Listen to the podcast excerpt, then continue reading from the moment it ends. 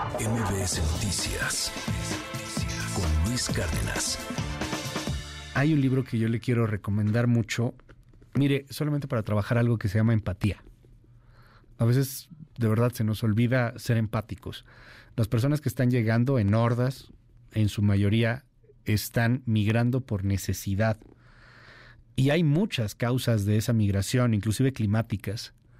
Hay muchas personas que, traen una historia a cuestas brutal, que vienen de muchos países, inclusive, por ejemplo, de, China, es un fenómeno que, que, hemos estado viendo, son muy poquitos todavía, pero ahí empiezan a pintar muchas personas de África, por ejemplo, muchísimas personas de Venezuela, muchas personas de Sudamérica, pero cada historia es, al final de cuentas, una vida desplazada. Ana Mercedes Saiz coordina este libro con una serie de ensayos en donde en algunos hay cuestiones muy técnicas, en otros hay cuestiones extremadamente humanas. Son seres humanos, son personas que lo perdieron todo y, y que están buscando una oportunidad de supervivencia, no necesariamente de mejor vida en algunos casos. Ana, gracias por estar con nosotros y gracias por este libro. Al contrario, muchas gracias Luis, un gusto estar contigo y con tu auditor. Cuéntanos un poco sobre vidas desplazadas primero, o sea, la, serie de ensayos que se conjuntan, los expertos, las historias que vienen eh, plasmadas en el, en el libro. Pues eh, son, somos, digamos, somos 20 autoras de autores en total.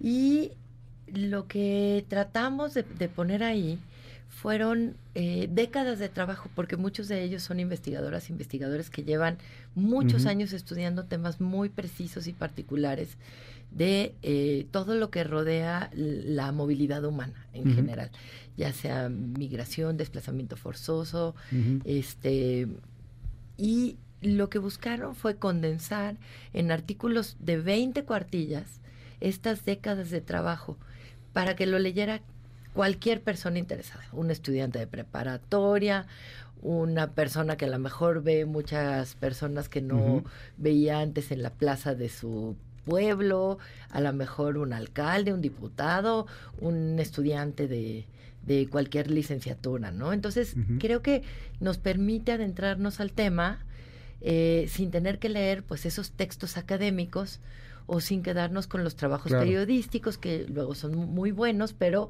pues obviamente por su naturaleza no permiten como profundizar en, los temas y creo que tú empezaste muy bien hablando de, de toda la diversidad que tenemos que observar cuando hablamos de migración, ¿no? Por ejemplo, la migración calificada, el desplazamiento forzoso o a lo mejor este, la migración laboral. Y, es diferente, pero es, es difícil ponernos a desmenuzar en el análisis.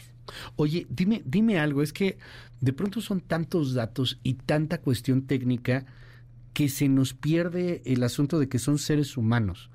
Simplemente ponernos en la idea de alguien que viene de África, que tuvo que llegar a veces a cosas como Haití, ¿no? Y luego irte a Brasil o países por el estilo, irte a veces entre caminando y, con aventones y como sea, y llegar a cruzar el Darién, ¿no? O sea, el, asunto de, de, todo lo que hay detrás de lo que están arrastrando estos seres humanos, a veces se nos pierde en tanto dato.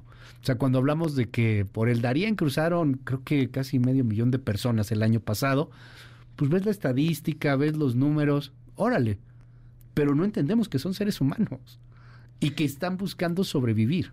Sí, detrás de cada número hay una persona y justamente. Sí. Y que no es esta imagen que tenemos ya, creo que tiene más de una década superado, el de el hombre joven, medio aventurero con su mochilita. Sí. Este, esto ha cambiado muchísimo. Ya. a lo mejor soy ultra políticamente correcto, perdón por la expresión, pero para que todo el mundo nos entendamos, pues el bracero, el migrante, ¿no? El, el, que iba, el paisano, que, ¿sabes qué? Ya aquí vamos a hacer nueva vida y, y allá voy a juntar para hacer la casa y, regresamos, nuestros héroes, ¿no? que les aplaudimos tanto aquí este, desde el gobierno que nos mandan dinero. Ojalá pudiéramos hacer dinero aquí, no tuviéramos que oír a otros países, pero pero no, hay, hay, muchos casos en donde no es para buscar una mejor oportunidad de vida, es para sobrevivir, caray. Sí, exactamente. Y yo creo que eso, pues, adentrarnos a esas realidades nos permite como mirar de, de modo diferente. Claro. Y atender distinto a cada grupo poblacional y por cada circunstancia por la que están en México. Algunos están esperando, para otros podrá ser que México sea una opción, pero tal vez no Tapachula, tal vez el Bajío, tal vez este el Occidente, que tiene otro tipo de, de, de pues de déficit en trabajo, que necesitan ese tipo de trabajos, pero tal vez haya quien tenga que mandar remesas de regreso a sus países y no le alcance estar aquí.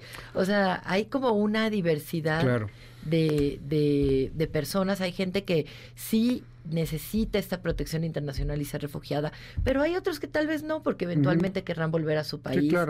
O analizar cómo las políticas migratorias pues rompen muchas veces con la lógica económica, demográfica de los mercados laborales, porque se construyen más bien como en la discriminación, en la xenofobia, en este discurso electoral del que hablabas que retoma ahorita Donald Trump. Creo que el libro nos da como muchas claves para entender por qué puede pegar, por qué no, por qué los demócratas este, buscan eh, tener un discurso distinto y por qué en México nadie habla de los candidatos de la agenda de movilidad humana, ¿no? Oye, además, creo que es un tema por hipocresía política, la neta, porque somos bien hipócritas, somos muy doble caras y, y nuestra clase política de verdad es bien doble cara. Tuve la oportunidad de ir a Tapachula hace poco.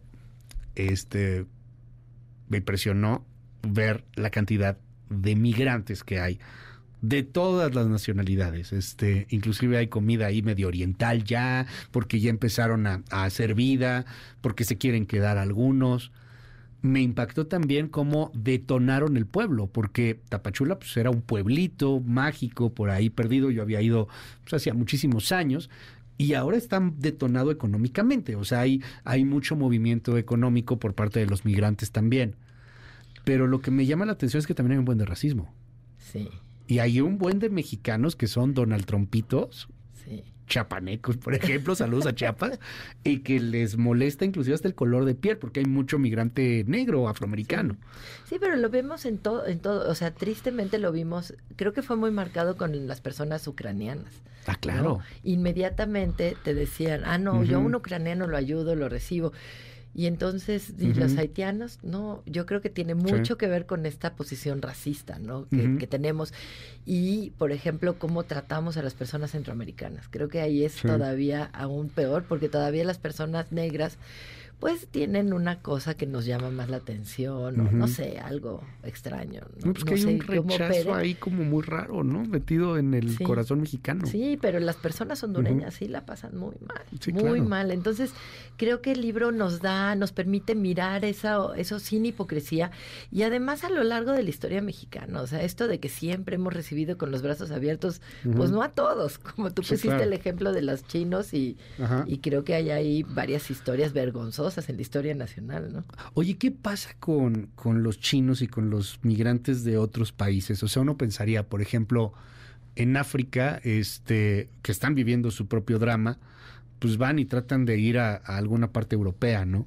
Este, en algunas ocasiones terminan metidos en Medio Oriente por, por, por, cuestiones de los mismos traficantes. Allá también en Europa y Asia hay una cantidad enorme de polleros y de cárteles que manejan ese tipo de cosas. Eh, pero ¿por qué llegan desde África a México para pasar a Estados Unidos y, de China, por ejemplo? O sea, ¿qué pasa con estos eh, perfiles o con estas nacionalidades tan lejanas? Pues es interesante y cuando uno ve las travesías que han recorrido son casi imposibles. Es una cosa increíble cómo van haciendo como para... Sí, de novela. Pues la, la gente que, que, que, tenemos el privilegio de tener papeles para viajar somos muy pocos en el mundo.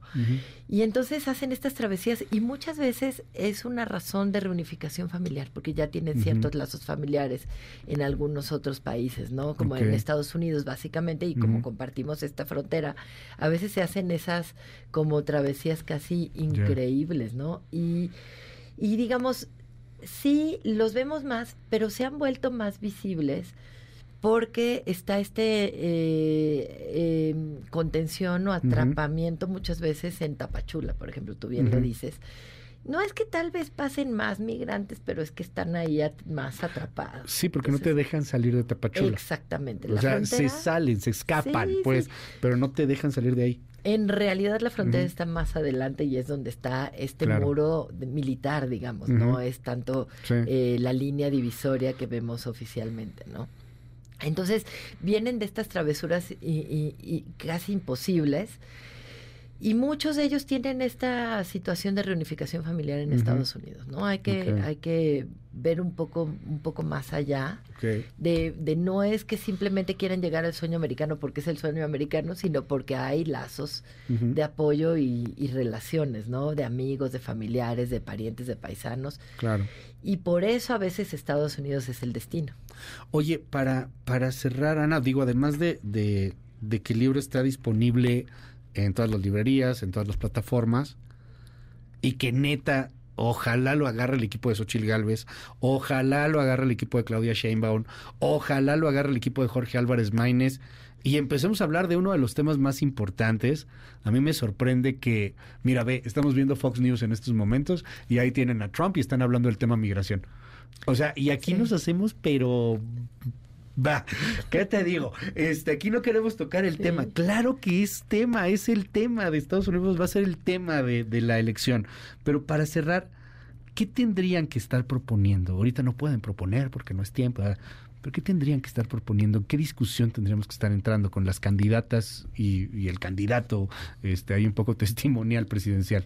Pues creo que es una agenda nacional y no nada más son ellos y, ellas los, los que están eh, candidateados, sino todos nosotros tenemos que exigir que haya políticas de movilidad humana. Primero, el desplazamiento interno creo que está cobrando una relevancia muy importante en México y tenemos que atenderlo de otra manera. Ya está la ley general empantanada, entonces tenemos que atender ese tema. Y segundo... Entendamos desplazamiento interno como la gente que vivía en Guerrero y que se tuvo que ir porque llegó el narco y los valió. y, tienen que salirse de sus lugares Ahorita es lo que está más este, notorio, digamos, en las noticias. Pero si uno se da una vuelta por la frontera norte, ves que más de la mitad de las personas son mexicanas desplazadas. Entonces creo que por ahí eh, tenemos que empezar, tenemos que armar una agenda pues de gentrificación de ciertas zonas, creo que no lo podemos voltear eh, sin, sin, voltear a ver este, este asunto también. Creo que tenemos que tener una política fuerte de protección y de documentación a todas las personas que están en nuestro país, porque eso es lo que las deja más desprotegidas. Una agenda de, sobre la Comar, la Comisión Mexicana de Ayuda a Refugiados, para que lleguen ahí quienes tengan que llegar y que tengan que tener eh, una protección, o una agenda importante de regularización migratoria para quienes tengan ofertas de trabajo en México.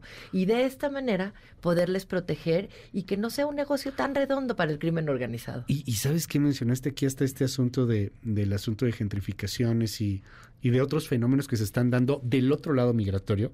O sea, este que es un drama y hay otro que es un super éxito. Bueno, que es un super éxito para, algunos y para otros nos termina fregando, ¿no? Porque la renta sube bien cañón. O sea, este tema de cómo llegaron ahora alemanes, gringos. A mí me ha tocado ver gente aquí en la Cuauhtémoc, en la Condesa, en Polanco, que nada más te renta gringo, ¿eh? Y, lo tiene así especificado. Oiga, ando pregando usted no habla inglés, adiós. O sea, ¿qué onda con eso? También tiene que, entrarle el, gobierno. Totalmente. Creo que la política de movilidad humana tiene que ser una prioridad. Claro. Porque tiene que ver con eh, la protección de los derechos humanos, con la economía, con el desarrollo. Y no podemos en un mundo globalizado, como dices, no voltear a ver. Sí, claro. Este tipo de cuestiones. Y tendríamos que estar más allá de la gente eh, en, el, en el poder o tenemos que estar todas y todos involucrados. Es un tema que a todos nos toca. Basta ver nuestras propias familias, todas tenemos historias de migración. Claro. Entonces, ojalá y despierte mucho interés. Creo que vale la pena para cualquier persona, es una lectura muy accesible. Y este y bueno, pues mañana lo presentamos en Librería Gandhi a las 7 de la noche. Ahí vamos a estar en la librería Gandhi de Miguel Ángel de Quevedo. Ojalá nos paguen. En la librería Gandhi, ¿no? Es la librería Gandhi, la de Miguel Ángel de Quevedo. Bueno, pues ahí estaremos. Vidas desplazadas. Ana Mercedes Saiz, felicidades. Muchísimas gracias. gracias. Y gracias por el espacio. MBS Noticias con Luis Cárdenas.